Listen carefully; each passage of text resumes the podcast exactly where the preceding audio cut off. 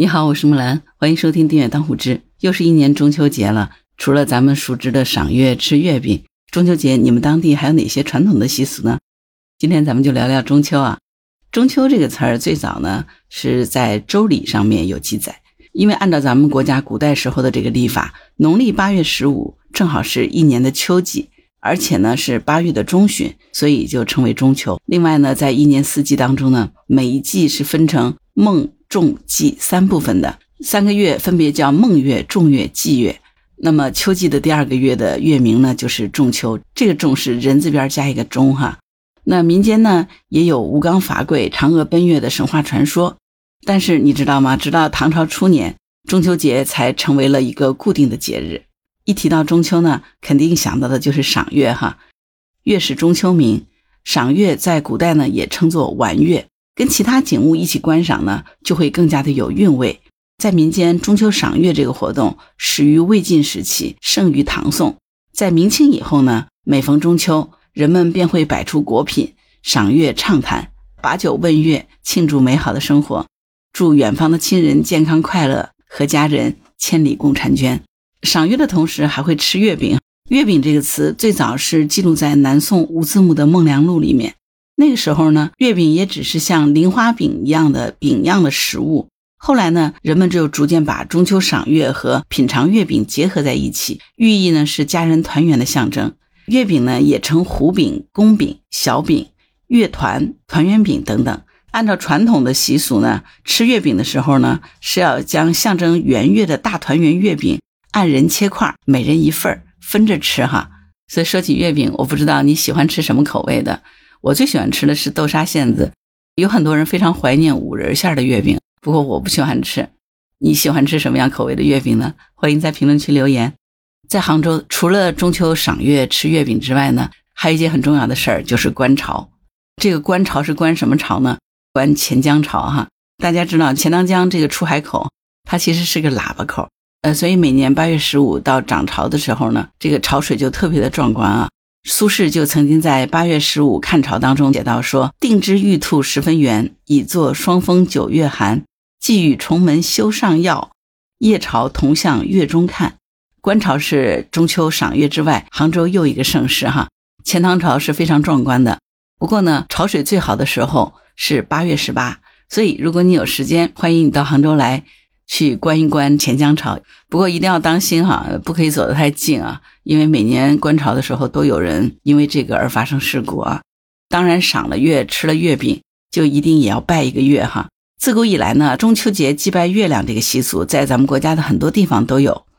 在《礼记》当中就记载有秋暮夕月，也就是要祭拜月神。相传在周代的时候，每逢中秋夜都要举行迎寒和祭月的仪式。向明月寄托对未来的希冀，每个地区的这个祭月拜月的风俗都不太一样啊。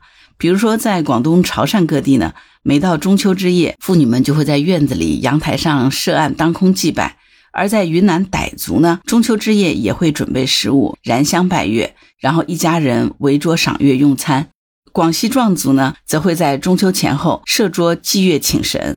除了拜月之外呢，还有燃灯。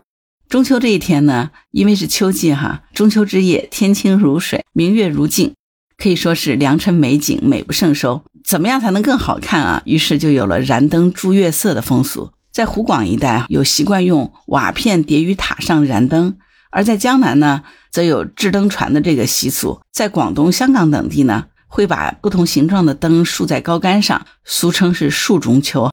所以中秋你会看到有各种各样的灯笼出现。对于小孩来说呢，有一个特别的玩具，就是兔爷。这个是在中秋期间给孩子玩耍娱乐的一种泥塑玩具。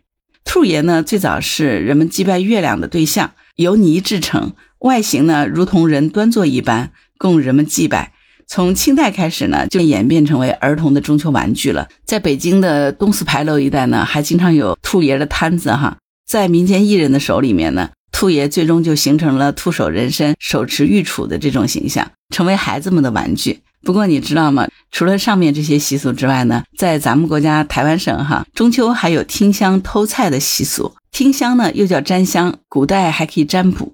偷菜呢，在台湾有一句俗语叫做“偷着葱嫁好郎，偷着菜嫁好婿”这样的一个说法哈。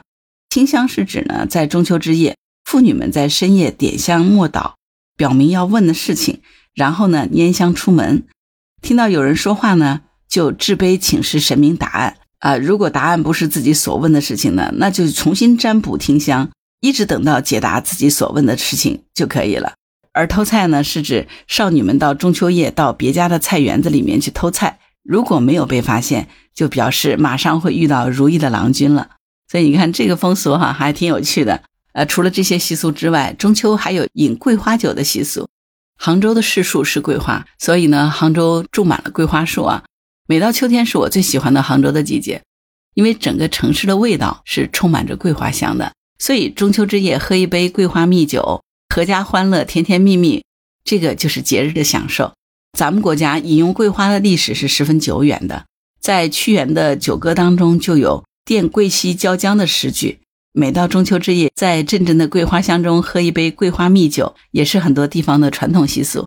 你们的家乡有喝桂花酒的习惯吗？